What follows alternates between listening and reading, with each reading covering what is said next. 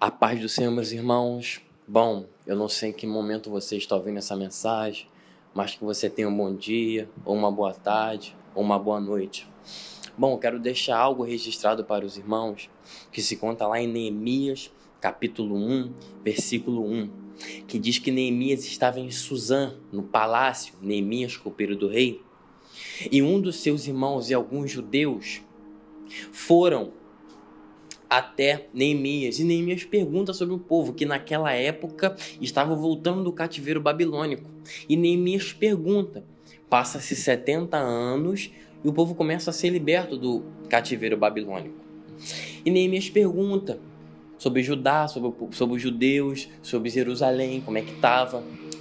E a resposta era que o povo estava em miséria que o povo estava em desprezo, que a cidade estava destruída, que Jerusalém, os muros de Jerusalém estavam totalmente derribados, estavam no chão. As portas da cidade foram queimadas no fogo. E Neemias, quando ele automaticamente ouve essa notícia extremamente ruim, a Bíblia diz que ele se assenta, chora e se lamenta por muitos dias. Essa notícia abalou Neemias. Neemias chora, Neemias se lamenta. Mas o engraçado é que no final do texto, a Bíblia diz que da mesma forma que Neemias chora e se lamenta, Neemias ora e jejua ao Senhor. O que me chama atenção é que no momento de dor de Neemias, no momento de aflição de Neemias, ele não deixa de orar a Deus.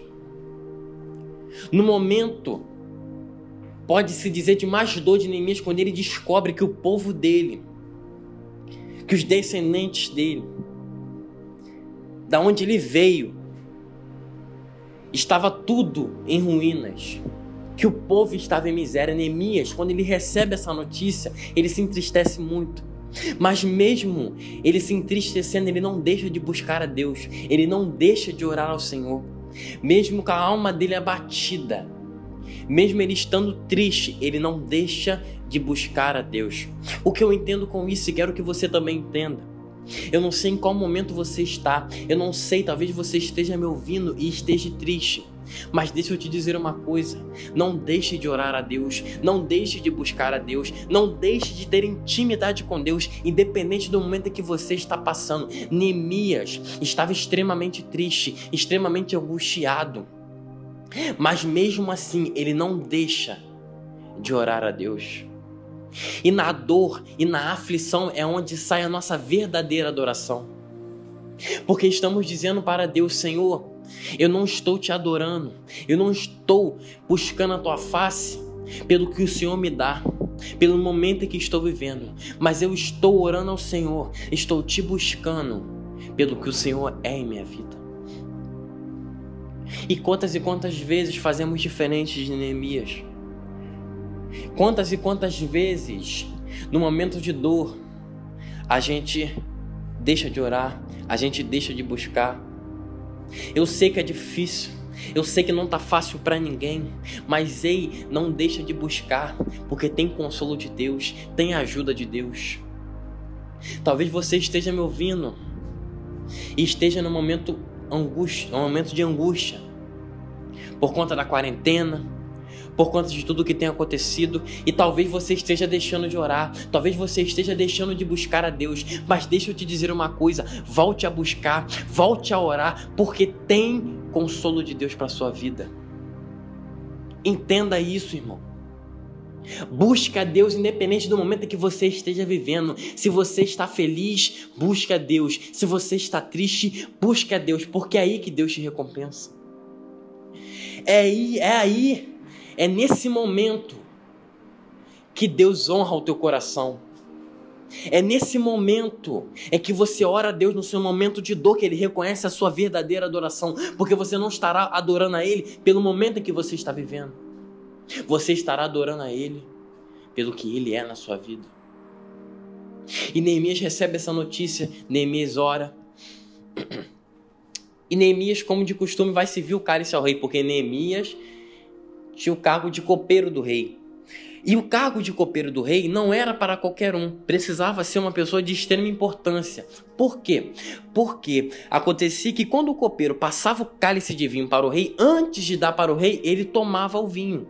Porque acontece que se o vinho tivesse envenenado, o copeiro morria no lugar do rei. Então Neemias tinha um cargo de extrema importância naquela época, que era ser copeiro do rei.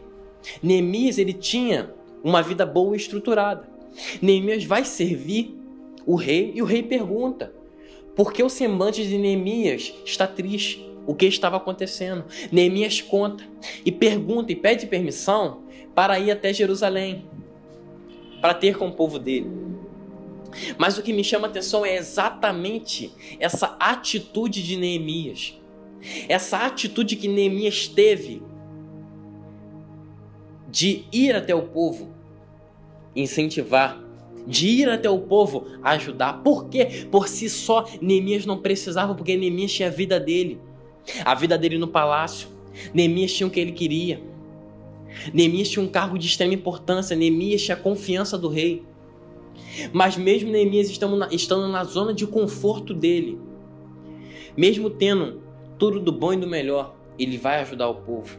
Ele vai atrás do povo dele. Ele vai incentivar o povo a começar do zero.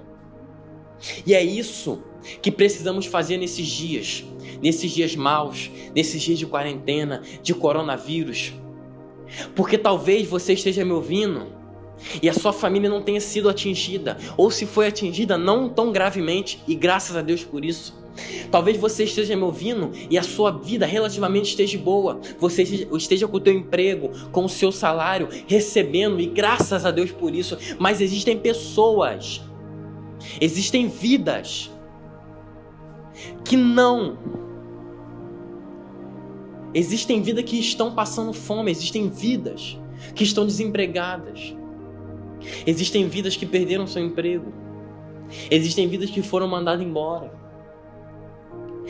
E Deus quer te usar para ser como Neemias, para sair da sua zona de conforto e ajudar aquele que precisa. Que possamos ser como Neemias, que não tinha por si só obrigação de ir até o povo, porque ele tinha a vida dele estabilizada, ele tinha o cargo dele estabilizado e de confiança. Mas Neemias sai, sai disso tudo e vai ao povo. Neemias vai ajudar na reconstrução do muro. Neemias vai incentivar o povo a reconstruir tudo do zero. Meu irmão, talvez você esteja me ouvindo Deixa eu te dizer uma coisa. Ajude pessoas que estão precisando. Que possamos ser como Neemias. Talvez tenha um vizinho do seu lado que precisa de uma ajuda sua. Talvez tenha um parente seu que talvez você nem saiba, mas que precisa de uma ajuda sua. Ajude. Contribua. Porque quando você ajuda o próximo, você não está fazendo simplesmente para o próximo. Você está fazendo pelo reino de Deus. Você está fazendo para Deus. Entenda isso. Ajude na reconstrução de muros de vidas. Ajude. Talvez tenha um vizinho seu, uma pessoa conhecida, que o muro da finança esteja no chão, que o muro da saúde mental esteja no chão, que o muro espiritual esteja no chão que o muro familiar esteja no chão. E deixa eu te dizer uma coisa: Deus quer te usar para incentivar a reconstrução de muro de vidas. Entenda isso. E você que está me ouvindo, e que alguma área da sua vida em que o muro está no chão, não sei se é o muro da finança, não sei se é o muro familiar, eu não sei se é o muro psicológico, mas deixa eu te dizer uma coisa: Deus está enviando pessoas como Neemias para te incentivar a começar do zero, para te incentivar a reconstruir. É momento de reconstruir, irmão. É momento de reconstruir, irmã. É momento de começar do zero, de tirar um entulho e reconstruir. Eu sei que não é fácil tirar um entulho. Eu sei que não é fácil porque lembranças vêm. A decisão de recomeçar é difícil. Porque você mexe no entulho e começa a lembrar de como era. Porque você mexe no entulho e começa a lembrar como foi. Como era antigamente e como está agora. Mas deixa eu te dizer uma coisa: nada é impossível, é momento de reconstruir. Talvez você esteja me ouvindo e o vírus de alguma forma tenha atacado a sua família, algum parente seu. Talvez você esteja desempregado ou desempregada, eu não sei, mas deixa eu te dizer uma coisa: é momento de reconstruir. E a Bíblia diz que Neemias vai. E quando Neemias incentiva o povo e começa a reconstrução do muro, se levanta Sambalate e Tobias para zombar e para atrasar.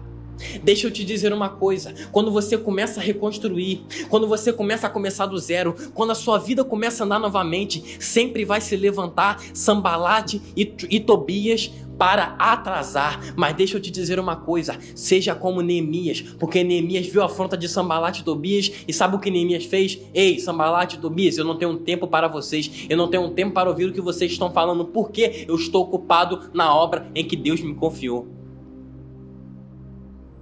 Precisamos parar de dar ouvido a Sambalate e Tobias que aparecem em nossas vidas. Talvez você esteja me ouvindo. Está na reconstrução de algum muro da sua vida. Talvez você esteja começando do zero. Talvez você já esteja tirado todo o entulho. Todo o entulho da sua vida está começando do zero. E tem se levantado pessoas para, para falar. E deixa eu te dizer uma coisa: deixa quem quiser falar. Quem cuida da sua vida é Deus. Quem te deu o incentivo de reconstruir foi Deus. Foi Deus que enviou recurso, foi Deus que te disse, foi Deus que levantou pessoas para te ajudar. Então pare de dar atenção a Sambalat e Tobias e continue no que você está fazendo. Não pare. Continue, irmãos, na obra que Deus confiou. E é isso que eu quero deixar para os irmãos, para você que está me ouvindo que você possa ser como Neemias e que essa palavra fale profundamente ao seu coração. E eu agradeço a minha rica oportunidade.